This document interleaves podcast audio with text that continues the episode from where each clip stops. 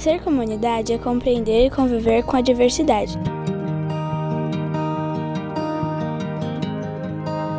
É deixar de lado o individualismo e abraçar o próximo, independentemente do nome ou idade. É não se conformar com o mundo. Começando pela sua cidade. Ser comunidade é dedicar seu dom à missão. Mas também é ser cuidado. Seja no acolher do irmão, no batizar ou no repartir do pão. Pois quando somos um só corpo, aí sim somos comunidade. Viva em comunidade. Viva a comunidade!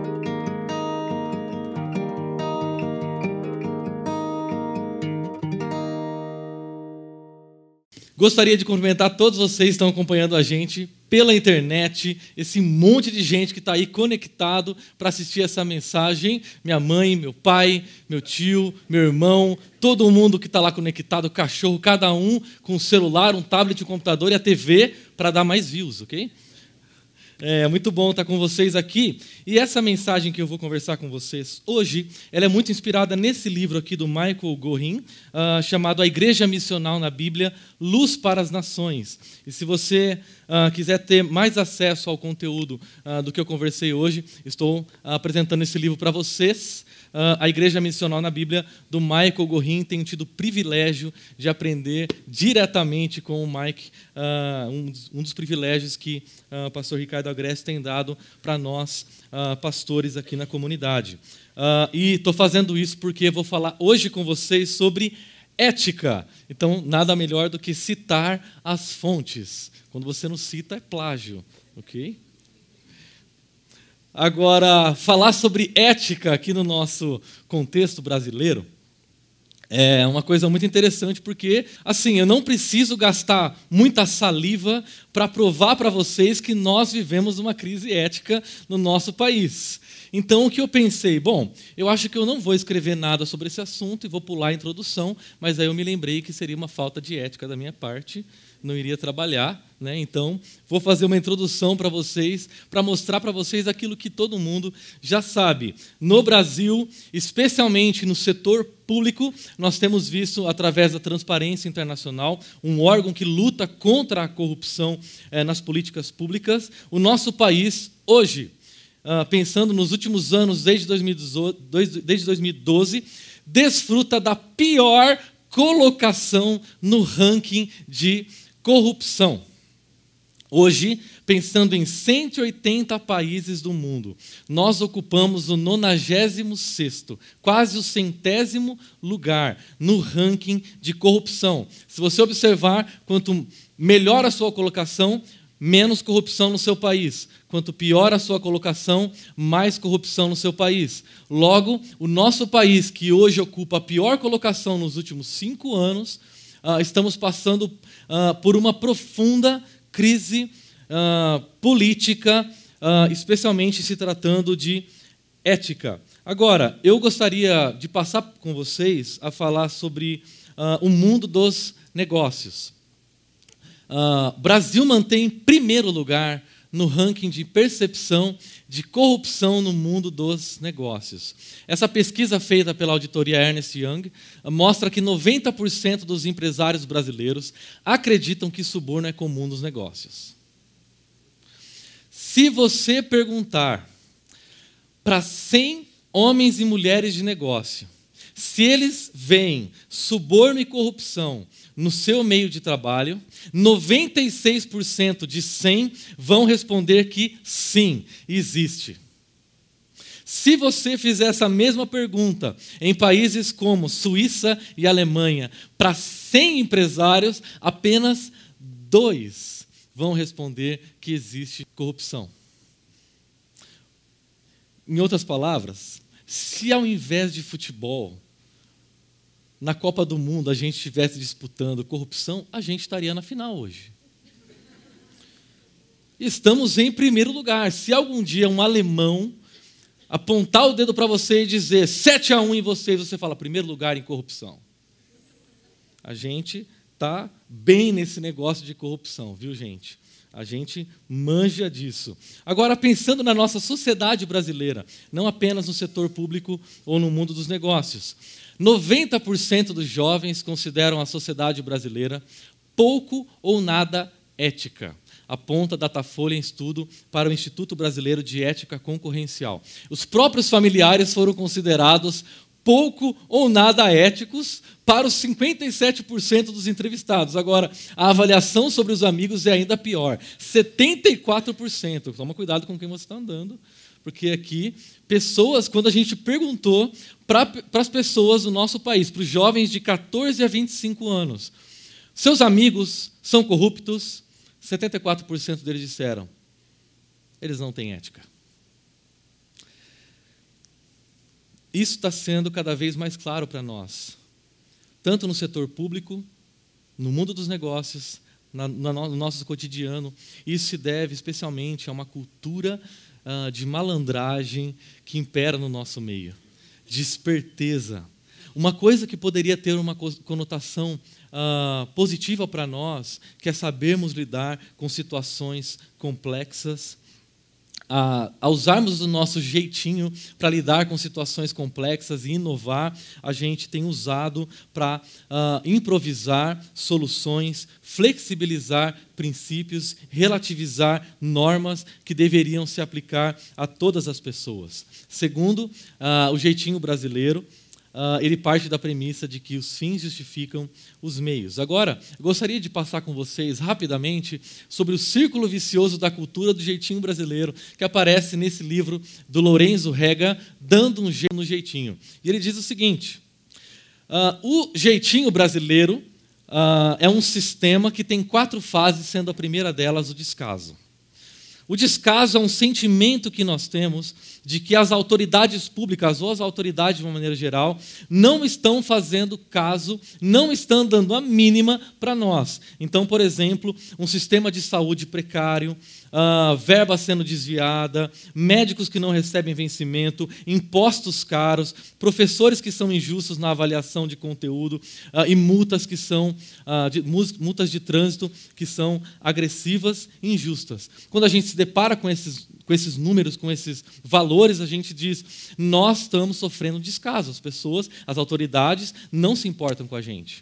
Mas aí a gente avança para uma segunda fase desse círculo vicioso, que é da transgressão.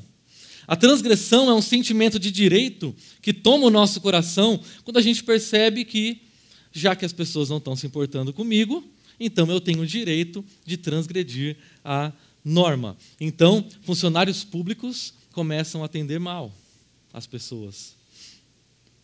A gente começa a usar uh, o nosso tempo do trabalho para assistir jogos da Copa. A gente passa a usar o tempo do nosso trabalho para acessar a rede social. Já que o meu patrão não me paga direito, eu me sinto no direito de fazer isso. E a gente vai se utilizando de um sistema corrupto, de um descaso por parte das autoridades, para justificar as nossas transgressões. Mas aí, a gente parte para um, terceiro momento dessa, desse círculo, que é a corrupção. Ou seja, quando a gente percebe que vai dar ruim, como se diz por aí, vai dar ruim, a gente se utiliza de um recurso fantástico chamado suborno, ou molhar a mão.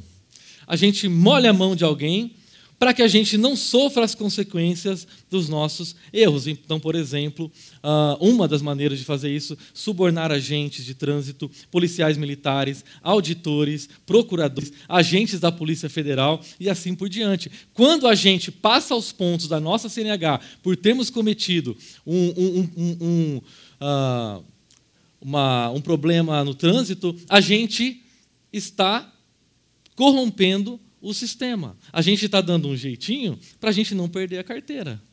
E é um jeitinho que resolve o nosso problema. E quando a gente vê o nosso problema resolvido, a gente passa para a quarta e última fase, que é a impunidade. Porque eu dei um jeito no meu problema e agora eu não sofro as consequências do, da minha corrupção. Então, por exemplo, um sistema público um sistema de ensino que não reprova alunos. Políticos corruptos que não são presos. Infratores de trânsito que nunca perdem a carteira. E foi exatamente nesse ponto, a quarta fase desse círculo vicioso, que a Lava Jato entrou nesses últimos anos. E tornou essa ideia da impunidade uma exceção nesse caso. E quando os políticos perceberam que, naquele caso, eles não sairiam impunes pelos erros que eles cometeram. Mas, na maioria dos casos, quando isso não acontece, é alimentado o sentimento do descaso. E a gente volta a cometer transgressões. E cometendo transgressões, a gente volta a se corromper. E voltando a se corromper, a gente sai impune. O problema da impunição é a nossa falta de memória. Porque nós brasileiros sofremos de uma amnésia coletiva. Porque a gente Uh, deixa várias coisas que acontecem hoje, a gente se revolta, a gente sai nas ruas, a gente levanta a bandeira, a gente faz manifestação, mas depois de um tempo a gente se esquece. E as pessoas saem impunes. Em 31 de dezembro de 1998, a Folha de Estado de São Paulo publicou um caderno intitulado Como Ficou. E nesse caderno, ela descreve o destino de 12, 12 casos que marcaram a história recente do país. Eu estou falando de casos que tiveram implicações para a nação brasileira. Quase todos eles sem solução, impunes. Quando a gente fica sabendo de alguma coisa, a gente fica mordido de raiva, a gente sai nas ruas, mas não acontece nada e a gente se cala. E a gente se esquece. Nós sofremos de uma profunda crise ética e esse ciclo é o ciclo dentro do qual muitos, ou se não todos nós que estamos aqui, somos tentados a entrar. O problema da crise ética passa necessariamente pela vida em comunidade. Porque é justamente a falta de consciência comunitária, a falta de consciência social, que nos faz é, não ter ética. Porque a falta de ética não é um problema individual. A falta de ética afeta a comunidade, afeta a sociedade, afeta a família, afeta a igreja, afeta a sociedade, afeta o trabalho, afeta as relações, afeta o país. Se você ou eu estamos faltando com ética em algum contexto do nosso trabalho ou da nossa vida, alguém está sendo prejudicado. E por isso que a consciência ética passa necessariamente pela consciência da vida comunitária. E nós que vivemos no Ocidente, temos valorizado demais o direito individual. Então, quando eu tenho um desejo, esse desejo deve passar por cima dos valores comunitários. Então, eu faço aquilo que eu tenho vontade e aquilo que vai me beneficiar, em detrimento da comunidade. Mas deixa eu conversar com vocês agora sobre um assunto que toca muitos de nós que estamos aqui, a igreja e a crise ética. Se nós olharmos para o Brasil nos últimos anos, especialmente nos últimos 20 anos, os evangélicos no Brasil cresceram demais. Se em 95 nós éramos em 11,8% da população brasileira, hoje nós somos um quarto de 200 milhões de brasileiros. Hoje nós somos 50 milhões de evangélicos. E qual é o meu ponto em fazer essa comparação desse gráfico com todos os outros gráficos que eu já mostrei atrás? Nós, evangélicos, temos crescido sobremaneira nos últimos anos na sociedade brasileira, mas apesar disso, a corrupção nos mais variados meios sociais não tem sido transformada, não tem sido nem parada. Ela aumenta, ela cresce. Então, quando a gente olha para a sociedade brasileira e para a presença da igreja, nós crescemos, nós estamos presentes no mercado de trabalho, nós estamos presentes na, na política, nós temos bancada, nós temos tudo. Mas a nossa presença não faz diferença em termos éticos. Na verdade, a gente tem piorado. E eu sou tentado a chegar na conclusão que o sociólogo Paul Fresson chegou quando ele falou aos nossos jovens no tema sobre secularismo no Hangout, nesse ano. E ele disse o seguinte: a baixa reputação do cristianismo, hoje, não se deve mais à falta de intelectualidade dos cristãos. A nossa baixa reputação hoje no Brasil se deve à nossa moralidade. As pessoas não acreditam mais do que nós falamos, porque quando elas olham para a nossa vida, elas não veem transformação. Nós sofremos de uma baixa reputação, não porque no passado, porque as pessoas diziam que nós éramos alienados, mas agora isso tem a ver com a nossa ética. As pessoas olham para a nossa vida e dizem: por que eu vou me tornar evangélico se isso não vai mudar nada na minha história, você é igualzinho a mim. E a gente não tem feito nenhuma influência na sociedade. O nosso crescimento numérico tem sido apenas numérico. O nosso crescimento dos evangélicos no Brasil é inversamente proporcional ao nosso ranking uh, na corrupção. Em outras palavras, tornar-se evangélico não tem mudado a nossa cosmovisão, não tem mudado a nossa ética, nós simplesmente mudamos de religião, mas isso não tem afetado a nossa vida diária, a nossa vida de segunda a sexta, a sábado. Nós simplesmente mudamos o que nós fazemos no domingo. E é por isso que eu gostaria de conversar com vocês sobre cosmovisão e ética bíblica. Porque o cristianismo não é apenas uma religião. Se nós, nós lemos a Bíblia como apenas um livro de religião, nós estamos lendo a Bíblia errado.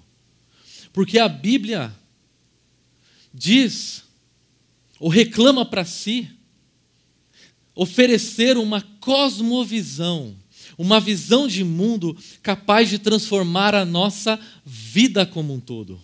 E não apenas o que nós fazemos de domingo. E não apenas ser apenas um compartimento da nossa história da nossa vida, mas transformá-la como um todo. E é por isso que muitos de nós evangélicos e muitas igrejas têm uma agenda uh, errada. Porque nós temos tentado mudar a religião das pessoas, a música que elas escutam, a camisa que elas usam, o boné que elas usam. E a gente tem mudar, tentado mudar o repertório musical delas. Mas a gente não tem mudado a cosmovisão das pessoas. E é isso que a Bíblia oferece para nós. Em Gênesis, especialmente no começo de Gênesis capítulo 1 e 2, Deus cria o céu e a terra. E o céu e a terra são feitos, são feitos um, existe uma união entre céu e terra. Deus, aquele que é a vida e antecede a matéria, ele cria a matéria e toda a matéria que ele cria, inclusive o ser humano, são bons e a vontade que, de Deus, que é boa e perfeita, é feita no mundo, na terra, de maneira boa. Existe uma união entre céu e terra.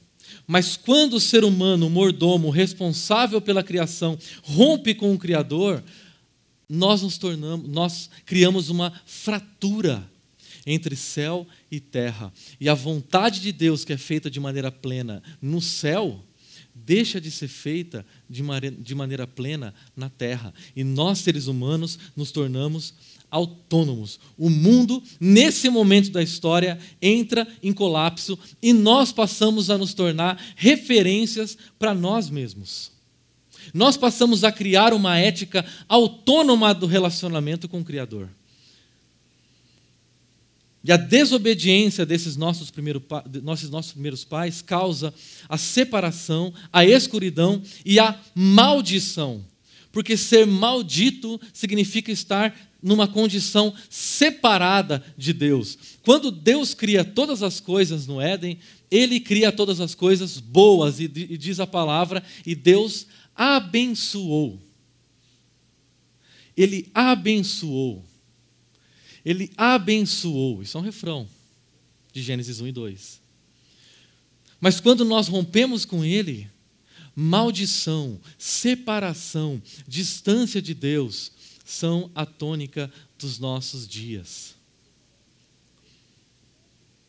É então que Deus chama um homem, ah, conhecido como Abraão, em Gênesis 12.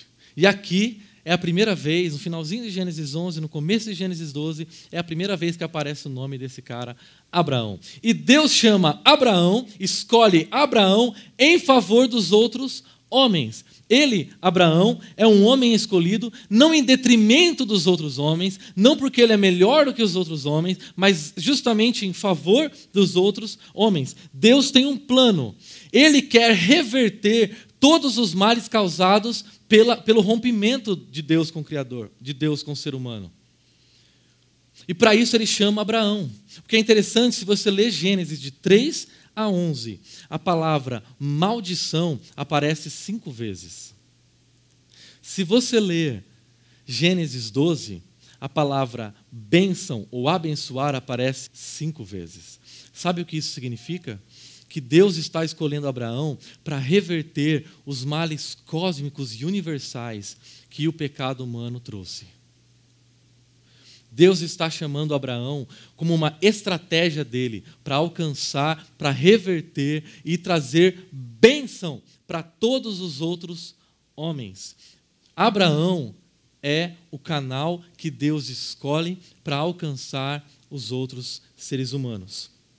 Agora, o que é interessante, que Deus fala em Gênesis 18: Pois eu o escolhi para que, eu acho que de toda essa palestra, essa é a palavra mais importante. Para que ordene aos seus filhos e aos seus descendentes que se conservem no caminho do Senhor, fazendo o que é justo e reto. Para que o Senhor faça vir a Abraão o que, o que lhe havia prometido. O que Deus prometeu para Abraão? Bênção sobre toda a terra mas para que essa bênção que Deus prometeu sobre toda a terra alcançasse a terra, Abraão e os seus descendentes não poderiam abrir mão de fazer aquilo que é justo e reto. Justiça e retidão não são condições para a gente ser salvo. Não são condições para a gente fazer parte da aliança. Justiça e retidão são a maneira de nós cumprirmos a missão que Deus nos deu. Sem vida ética, nós não cumprimos a nossa missão. Sem vida ética, Abraão não poderia se tornar bênção para o mundo. Sem vida ética, não pode existir missão. E aí que aparece o povo de Israel no livro de Êxodo. Já acabei Gênesis, ok? Gênesis agora Êxodo, segundo livro da Bíblia. Vem comigo, por favor, eu vou até Apocalipse livro a livro. Brincadeira, não vou fazer isso. Não vou fazer isso com vocês. Vai ficar para uma próxima, ok? Israel é chamado por Deus descendente de Abraão e ele faz com ele uma aliança. E essa aliança que Deus faz com Israel, os descendentes de Abraão, é uma aliança para descrever o seu relacionamento. Sempre Deus escreve relacionamentos a partir de aliança. Por isso é um conceito muito importante para nós na Bíblia, o conceito de aliança. E no Antigo Oriente Próximo havia dois tipos de aliança. O primeiro tipo de aliança era uma aliança feita entre dois grandes povos, dois grandes impérios, dois grandes reis. Era chamada de aliança de paridade. Uma aliança de paridade era feita entre dois grandes impérios para que eles pudessem comercializar, se relacionar, se defender, garantir seguranças, prometer coisas, receber coisas, fazer casamentos e tudo mais. Então, dois grandes impérios faziam alianças de paridade para que eles pudessem caminhar juntos e se sustentar. Por exemplo, em 1290 a.C., o Egito fez uma aliança com os hititas. Eles fizeram uma aliança de paridade, prometendo e recebendo coisas. Mas existe um segundo, um segundo tipo de aliança, a aliança de vassalagem. E a aliança de vassalagem significa uma aliança feita entre um grande, um rei e um grande império dominador e um império pequeno, ou melhor, um povo pequeno, um povo dominado. E esse rei ditava soberanamente os termos daquela aliança e exigia do povo vassalo uma resposta de lealdade. O que significa que o que nós vamos ler a partir de agora em Êxodo, Deus está fazendo uma aliança com Israel usando os termos da aliança de vassalagem. Deus está se colocando para Israel como um grande rei que dominou e conquistou Israel. E que agora promete coisas, ordena coisas e espera da parte de Israel lealdade. O livro de Êxodo é justamente isso, uma fuga de Faraó, ou do Faraó, o rei do Egito, para Deus. De um senhor, o rei do Egito, para um novo senhor. Nós estamos falando aqui não simplesmente de uma realidade teológica ou religiosa, mas de uma realidade política. Deus está se colocando sobre Israel como um rei. E é isso que a gente vai observar nessa aliança. E toda aliança ah, de vassalagem ela era composta, em primeiro lugar, por um prólogo histórico. E o que significa que, quando ia fazer a aliança, eles contavam a história. Vou contar a história para vocês, o que aconteceu. E Deus resume para Israel a história dele com Israel. Ele diz: Vocês viram o que fiz ao Egito e como os transportei sobre asas de águia e os trouxe para junto de mim. Perceba que esses três verbos, fiz, transportei e trouxe, são verbos que demonstram o que Deus fez por Israel. Eu derrotei o Egito. Eu transportei vocês e cuidei de vocês no deserto. E agora, eu trouxe vocês para junto de mim. Em outras palavras, eu amo vocês. Muitas vezes a história de uma aliança de vassalagem não era uma declaração de amor. Mas Deus opta por fazer desse prólogo histórico uma declaração de amor por Israel. O que nos leva a crer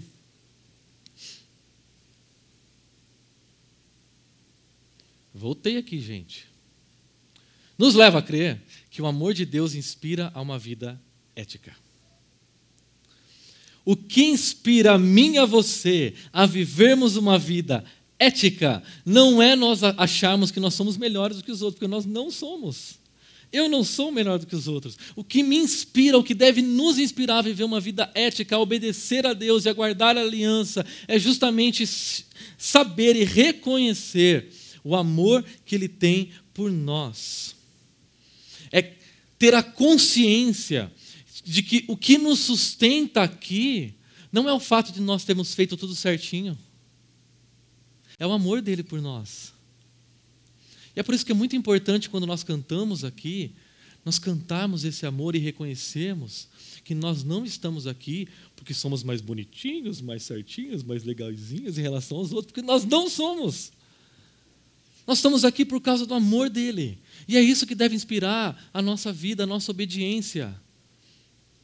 É isso que deve ser o motor da nossa obediência, da nossa ética, porque se for outra coisa, nós vamos ser levados ao orgulho, ao legalismo, à vanglória, à vaidade, à ambição. Se eu e você somos éticos, se é que nós somos, o que nós precisamos encher o nosso coração é do reconhecimento da graça e do amor que Deus derrama no nosso coração continuamente, dos vários presentes que Deus coroa a nossa vida. E Deus faz isso o tempo todo. É isso que deve sustentar a nossa obediência. Mas ele continua, e ao continuar essa aliança, ele oferece condições. E agora que vem a parte mais interessante. Que ele diz: Agora, se me obedecerem fielmente e guardarem a minha aliança, vocês serão o meu tesouro pessoal dentre todas as nações, embora toda a terra seja minha. Deus reivindica a terra toda como posse dele, mas Israel é o seu tesouro pessoal. Na antiguidade, todo rei possuía, é, é, era dono de todo, toda a terra, todos os, os tesouros, tudo que havia dentro dos seus domínios, dentro do seu império. Mas ele possuía um tesouro pessoal e aquilo era usado para o seu próprio benefício, para o seu próprio prazer. O que ele está dizendo é o seguinte: eu amo vocês e por amar vocês, eu escolhi vocês para que vocês se tornem um meio de alcançar toda a terra. Vocês são a minha estratégia para alcançar toda a terra. Eu sou um rei, vocês são os vassalos. Eu, como rei, estou declarando o meu amor por vocês. E o meu desejo é que vocês respondam ao meu amor com lealdade, e ao responder com lealdade, outras pessoas, toda a terra, por meio de vocês, seja alcançada, seja abençoada.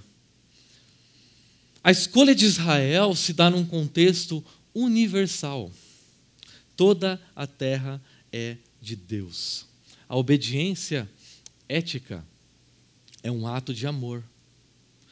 Quando eu e você respondemos a Deus em obediência e procuramos ter uma vida ética nas mais variadas áreas da nossa história, da nossa vida, isso é uma atitude de amor. De amor para com as pessoas ao nosso redor, porque nós estamos atraindo as pessoas em direção a Deus e não em direção a nós. Se a nossa vida ética é uma tentativa de atrair pessoas a nós, isso é uma demonstração de amor para comigo mesmo. Mas se a minha vida ética é inspirada pelo amor de Deus e Deus me ordenou a guardar a aliança dele, ter uma vida ética é uma maneira de demonstrar amor pelas pessoas ao meu redor, para que elas sejam atraídas a mim? Não, para que elas sejam atraídas a Deus. Mas o texto continua e Deus ah, conclui com as condições. Embora toda a terra seja minha, vocês serão para mim um reino de sacerdotes e uma nação santa. Essas são as palavras que você, Moisés, dirá aos israelitas, Êxodo 19. Ele usa aqui duas imagens para dizer que não existe missão sem ética. E eu vou descrever para vocês essas duas imagens. A primeira delas é ser um reino de sacerdotes.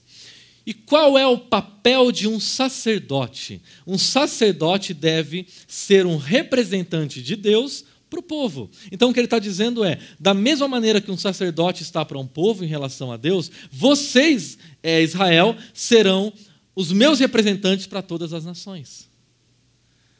A vida de vocês deve inspirá-los a me buscar. E essa imagem é completada por essa expressão nação santa. E quando a gente usa essa expressão santa, normalmente, né, nas igrejas mais tradicionais, a expressão santa vem carregada assim, de, né, dá até um tremor assim. Eu lembro quando eu escutava as pregações do antigo pastor, aí ele falava santa, assim, eu estava normalmente distraído, mexendo em outra coisa, assim, eu acordava, falava, opa, agora é importante, santa, ser santos. E normalmente na nossa cabeça, santo ou santidade vem carregado de uma ideia negativa. Mas na verdade não. Santidade significa o seguinte: imagina que um oleiro, aquele homem, aquela pessoa que faz vaso de barro, ele constrói, ele faz um, ele molda um vaso de barro. Vocês estão vendo aqui? Eu sei que vocês estão vendo. Para criança é mais fácil, elas veem com mais facilidade um vaso de barro, e ao fazer esse vaso de barro, ele conclui esse vaso, coloca um arranjo de flores e coloca na casa dele, aí ele enfeita, tal, fica bonito, decora a casa. Aí ele vai lá e faz outro vaso de barro e molda aquele vaso, e aí ele coloca esse vaso, entrega esse vaso para o sacerdote, esse sacerdote diz, consagra esse vaso, ele se torna um vaso santo e agora ele vai ser de uso exclusivo do templo. O que diferencia um vaso de barro usado para decoração e um vaso santo usado no templo. Com certeza não é a matéria-prima da qual ele é feito, porque os dois são feitos da mesma matéria-prima. O que diferencia os dois é a finalidade para a qual eles são utilizados. E a finalidade desse segundo vaso é uma finalidade santa. Ele foi separado para conduzir, conduzir pessoas à adoração a Deus. Logo, ser santo não significa ser separado dos outros simplesmente para cuidar da minha vida. Significa justamente usar a minha vida, a minha ética e a minha obediência para conduzir outras pessoas à adoração. Então a minha vida deve inspirar pessoas a adorarem a Deus. É isso que significa santidade. Reino de sacerdotes e uma nação santa significa dizer que a vida de Israel tinha uma finalidade: levar as nações a adorarem a Deus. Olhando para o livro de Levítico, o terceiro livro da Bíblia, a gente está aí mais o que é? Duas, três horas aqui. Brincadeira, gente. Nós, esse texto de Levítico 19 é um texto que descreve uma nação santa. E olha que interessante, porque quando ele fala sobre santidade, ele começa dizendo: Sejam santos vocês, porque eu, Senhor, sou santo. E eu quero que vocês vivam de tal maneira que as pessoas sejam atraídas a mim. E ele descreve o que é viver de maneira santa. E olha o que ele diz: Respeito à família e à comunidade, versículo 3, 32. Ser santo é ter generosidade econômica na agricultura. Ser santo é ter relacionamentos sociais saudáveis. Ser santo é ter justiça econômica nos direitos trabalhistas. Ser santo é ter compaixão com os portadores de necessidades especiais. Ser santo é ter integridade judicial. Ser santo é ter atitudes e comportamentos afetuosos. Ser santo é ter integridade sexual. Normalmente a gente só se lembra dessa parte aqui. Ser santo é a busca pelo tratamento igualitário e amor pelo imigrante. Ser santo é ter honestidade comercial em todas as transações. Ser santo tem a ver com vida comunitária. Ser santo tem a ver com vida social, nos mais diversos aspectos, âmbitos da vida. A santidade não tem a ver simplesmente com uma vida ética individual. Santidade tem a ver em como eu me relaciono com as pessoas ao meu redor. E é por isso que eu gostaria de oferecer para vocês aqui a perspectiva da aliança, que é interessante, eu gostaria até, se for possível, colocar aqui. Uh, a gente tem, aqui o pessoal é rápido, a gente tem, de um lado, Deus Israel centralizado num papel estratégico em relação a todas as nações. Israel foi escolhido dentre todas as nações e colocado num ponto estratégico no relacionamento dele para com Deus, justamente por conta da finalidade que Israel tem para com as nações. Então, o que Deus oferece para Israel é a sua palavra. Agora, a palavra de Deus é oferecida a Israel, não é oferecida às outras nações. E quando Deus fala a Israel, na sua aliança, ele promete coisas, ele ordena coisas, ele avisa do que pode acontecer. E Israel deve responder a Deus a palavra dele. O papel de Israel é responder. E o que quer que Israel faça, ele vai estar respondendo a Deus. Como? Existem duas maneiras de Israel responder à palavra de Deus. A primeira maneira é através de fé e obediência. Se Israel crer na palavra de Deus e obedecer a Deus, ele vai receber o quê? Vida e prosperidade. Porém, se Israel não crer na palavra de Deus e desobedecê-lo, ele vai receber morte e destruição. Quando nós não fazemos uma leitura a respeito da missão do que Deus está fazendo através de Israel, nós paramos aqui. Só que qual que é o grande maior problema em relação a Israel não obedecer a Deus e descrer da palavra dele?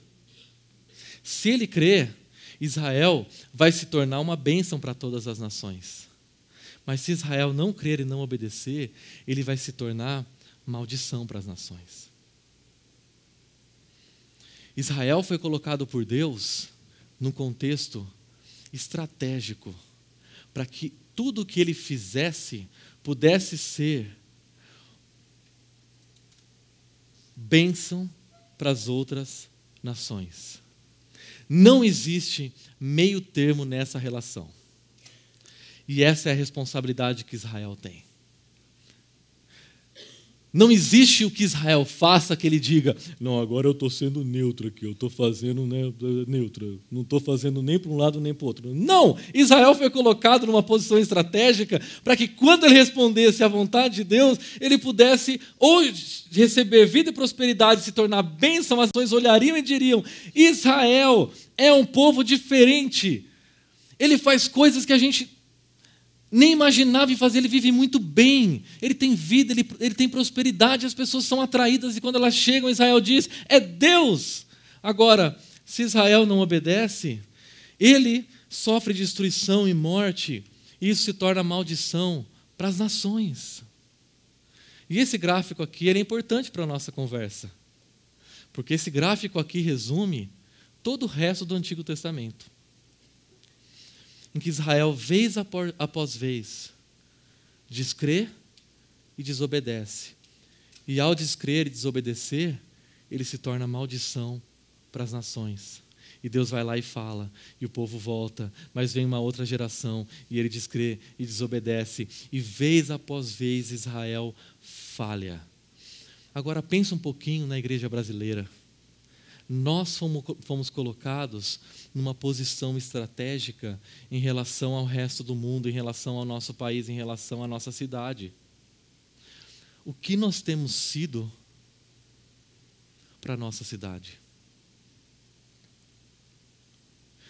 A nossa vida tem feito com que pessoas se aproximem de Deus e recebam bênção, as pessoas olham para nós para nosso estilo de vida e elas percebem prosperidade.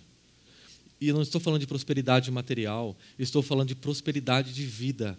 Essa expressão prosperidade é muito cara para a Bíblia, é muito importante. A gente não pode deixar essa expressão prosperidade ser vendida para igrejas que estão usando essa expressão para prometer coisas que Deus nunca prometeu. Nós temos que reutilizar essa expressão prosperidade, que é uma expressão bíblica, para descrever um estilo de vida que responde positivamente à vontade de Deus. Prosperidade é responder positivamente à vontade de Deus e usufruir de todas as coisas boas que nós temos na nossa relação com Deus. E não como resultado dela. Se você obedecer, você vai ganhar isso. Não. Se relacionar com Deus é bom. E a nossa vida precisa parecer uma boa notícia para as pessoas. E é por isso que eu gostaria de me encaminhar para o fim, falando para vocês sobre o que significa ser uma comunidade de contraste. Eu queria pedir para o pessoal manter aqui ao fundo para mim, porque ao manter aqui eu vou retomar aquele nosso gráfico inicial. Deus cria todas as coisas, existe uma união profunda entre o céu e terra. Quando nós rompemos com Deus, existe uma fratura profunda na vontade de Deus realizada no mundo. Deus então chama Abraão e seus descendentes para espelharem a vontade dele no céu e na terra. Só que Israel falha constantemente em ser luz para as nações. Falha constantemente em ser luz para as nações. E é aí então que Deus envia o seu filho descendente de Abraão. Jesus, em toda a sua vida, expressa uma resposta coerente de Israel, que Israel nunca conseguiu fazer, a aliança de Deus. Ele solta as correntes da injustiça, ele oferece jugo suave, ele liberta os oprimidos, ele alimenta o faminto, ele acolhe o desamparado, ele não recusa ajuda a ninguém que vem pedir ajuda a ele, ele ama ele é o que Israel jamais conseguiu fazer. E justamente por ser a luz, aqueles que vivem nas trevas o crucificaram. E toda a esperança, isso significa a morte de Jesus. Toda a esperança que nós tínhamos de que a luz que veio ao mundo para completar o plano de Deus que é feito desde o começo, desde o começo, essa luz morreu. Quando Jesus morre, é como se o plano de Deus tivesse fracassado. E é por isso que quando ele ressuscita, ele ressuscita para dizer que o plano que Deus tem através, desde o princípio de todas as coisas, através de Israel, é cumprido em Jesus. E agora a ressurreição dele aponta para o final de todas as coisas, porque agora ele envia a igreja para que a igreja se torne para que a igreja se torne o seu canal estratégico de bênção para todas as nações. E quando nós incorporamos o reino de Deus, o que nós fazemos, e aqui é o spoiler da história, é o final da história. Deus já disse para nós, Ele segredou isso para a sua igreja.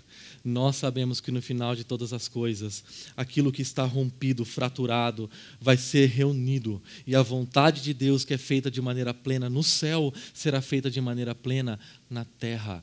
Mas nós somos aquela comunidade que Deus, que Jesus enviou para o mundo, para poder dizer isso para as outras, outras pessoas e encarnar e incorporar o reino vindouro de Deus hoje. Hoje. As pessoas precisam olhar para a nossa vida e dizer que o reino de Deus chegou. Nós precisamos adiantar o reino de Deus na nossa vida, porque a estratégia de Deus para alcançar as nações não mudou. Jesus vem ao mundo e ele diz o seguinte: pode tirar aqui, fazendo um favor? Ele diz o seguinte: vocês são a luz do mundo. Assim brilha a luz de vocês diante dos homens, para que vejam as suas boas obras e digam que vocês são bons? Não. E glorifiquem ao Pai de vocês que está nos céus. A olhar para nossa vida, a olhar para a nossa comunidade, as pessoas têm dito, glória a Deus. As pessoas têm glorificado a Deus por conta do nosso estilo de vida. A olhar para a nossa história, as pessoas estão sendo atraídas a Deus ou as pessoas estão sendo distraídas de Deus? As pessoas estão sendo, estão reconhecendo que o reino de Deus chegou essa é a nossa função aqui. Agora, o que é mais interessante, o apóstolo Pedro, sua primeira carta, diz o seguinte. E eu gostaria de convidar vocês para lerem esse texto comigo. Ele diz assim: Vocês, porém, são geração eleita, sacerdócio real, nação santa, povo exclusivo de Deus, para anunciar as grandezas daquele que os chamou das trevas para a sua maravilhosa luz. Esse é o nosso papel. Com a nossa vida, a anunciarmos o reino de Deus, a anunciarmos não as nossas grandezas, mas as grandezas de Deus. Interessante que essas expressões, sacerdócio real, nação santa, tesouro exclusivo, tesouro pessoal de Deus, foram as mesmas expressões utilizadas para dizer, para falar, para se comunicar com Israel. Ao usar esse texto no Novo Testamento para a igreja, o que Pedro está dizendo é o seguinte: que eu e você, igreja, ocupamos o mesmo papel estratégico que Israel ocupava em relação às nações. Eu e você temos um papel a cumprir nessa sociedade. A nossa adoração não acaba aqui, a nossa adoração começa agora porque nós precisamos oferecer a Deus um culto com a nossa vida, no qual pessoas, ao olharem para nós, possam reconhecer aquele que nos salvou. E aí Pedro continua dizendo: vivam entre os pagãos de maneira exemplar, para que, naquilo em que eles os acusam de praticarem mal, observem as boas obras que vocês praticam, vírgula e glorifiquem a Deus no dia da sua intervenção. Ao olharem para vocês, que as pessoas reconheçam a presença, o poder, o cuidado, o reino de Deus que chegou até Campinas, até o seu escritório, até a sua família, até o seu bairro, até o seu condomínio, até o lugar onde você vive, até a sua escola, até a sua universidade, onde quer que você viva, que as pessoas olhem para nós e nós quebremos esse círculo vicioso do jeitinho brasileiro ao vivermos do jeito de Deus.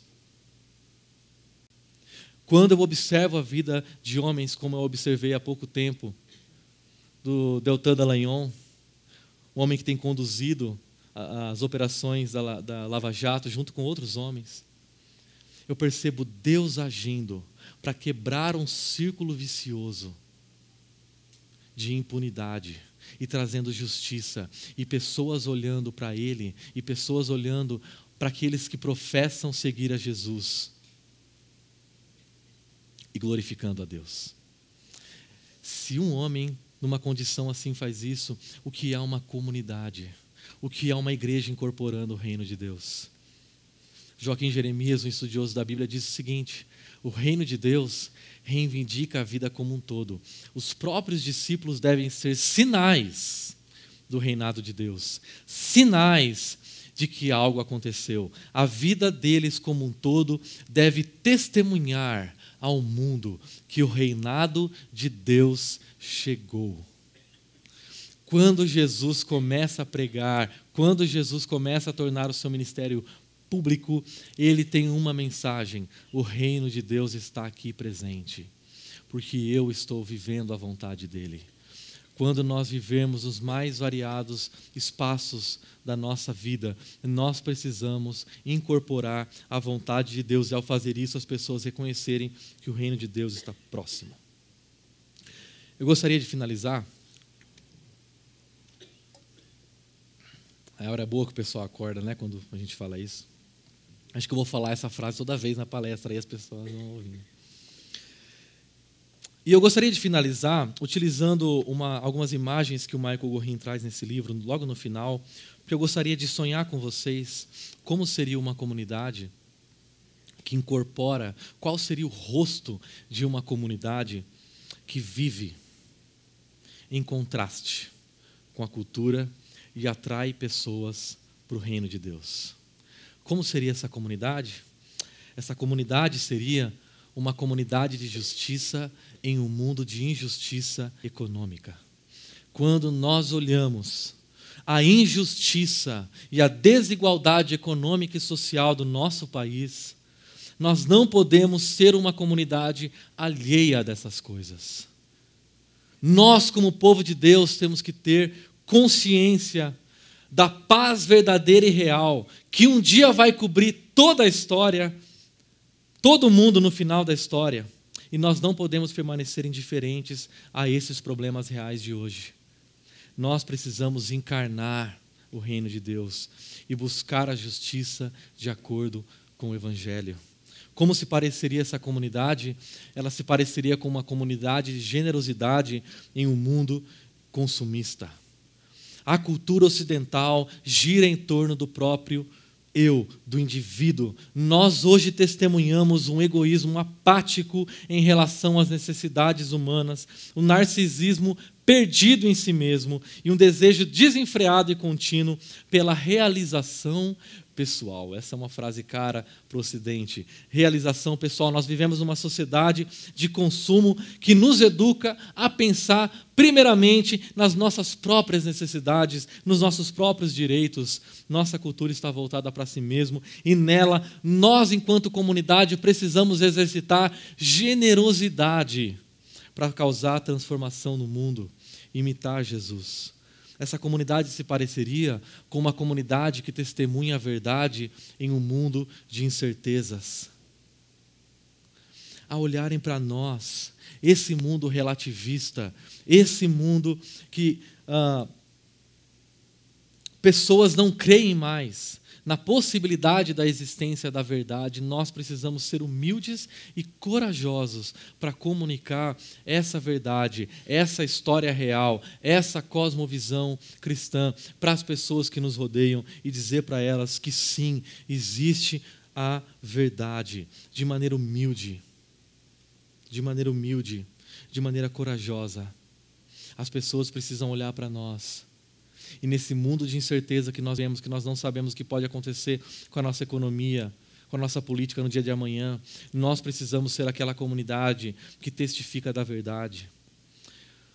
Em um mundo, nós precisamos ser uma comunidade de esperança em um mundo desiludido. Ao olharem para nós, as pessoas que vivem num mundo cheio de perigo, perigos militares, perigos ecológicos, perigos políticos, perigos econômicos, perigos urbanos. Nós precisamos ser uma comunidade que aponta para o fim de todas as coisas, que aponta que um dia Deus vai restaurar todas as coisas. Nós precisamos manifestar esperança nesse mundo extremamente desiludido e que está enfurnado no entretenimento e nos shows, nas inovações tecnológicas, para aliviar uma vida cada vez mais vazia. Cada vez mais vazia. Nós precisamos apontar para a esperança final que dá significado a todas as coisas hoje. Nós precisamos ser uma comunidade de esperança. Nós vamos começar uma série na semana que vem que vai falar sobre esperança. Nós precisamos ser essa comunidade que aponta para a esperança. E uma comunidade, uma comunidade de alegria e gratidão em um mundo de idolatria ao prazer. Uma confissão de fé contemporânea disse que ao buscarmos prazer, nós perdemos o dom da alegria. Nós precisamos ser um povo grato e alegre. Nós precisamos ser um povo grato e alegre. É impressionante quando se fala de ética, não se fala sobre alegria. Mas a ética não é boa notícia se ela é carregada de peso. Ela é boa notícia para as pessoas se nós incorporamos essa ética com alegria no mundo em que as pessoas buscam desesperadamente prazer. A nossa vida precisa refletir alegria. Por último, uma comunidade que experimenta a presença de Deus em um mundo secular. Em contextos universitários, em mundo dos negócios, na nossa política, totalmente desprovida da consideração pela presença de Deus, nós precisamos encarar todos os dias, todos os espaços como sagrados. Todo o tempo como sagrado todos os espaços como sagrados, todas as atividades como sagradas. E reconhecer a presença de Deus no mundo que empurrou a presença de Deus para o domingo, que empurrou a presença de Deus para um lugar. Nós somos o reino de Deus que chega nos lugares, que se espalha pelo Brasil. É assim que se pareceria uma comunidade que incorpora o reino vindouro de Deus eu gostaria de refletir e praticar com vocês. E a primeira coisa que eu gostaria de afirmar é que viver uma vida ética significa aplicar os valores do reino de Deus para cada esfera da nossa vida. Diante dessa afirmação, em qual área da sua vida você precisa se mover do jeitinho brasileiro para o jeito de Jesus fazer as coisas? em qual compartimento da sua história você precisa deixar de fazer as coisas segundo a malandragem e a esperteza da nossa cultura e começar a fazer segundo a sabedoria da Bíblia, a sabedoria de Jesus. Por último, o seu e o meu estilo de vida tem contribuído para a missão de sermos luz e bênção para a nossa cidade? Ou seu estilo de vida tem desonrado o reino de Deus? Nós não temos opção. Nós fomos escolhidos. E nós temos um papel importantíssimo para ocupar nessa sociedade. Que Deus nos abençoe e tenha misericórdia de nós para vivermos como uma comunidade que é luz e uma boa notícia para as pessoas que nos rodeiam. Gostaria de orar com você.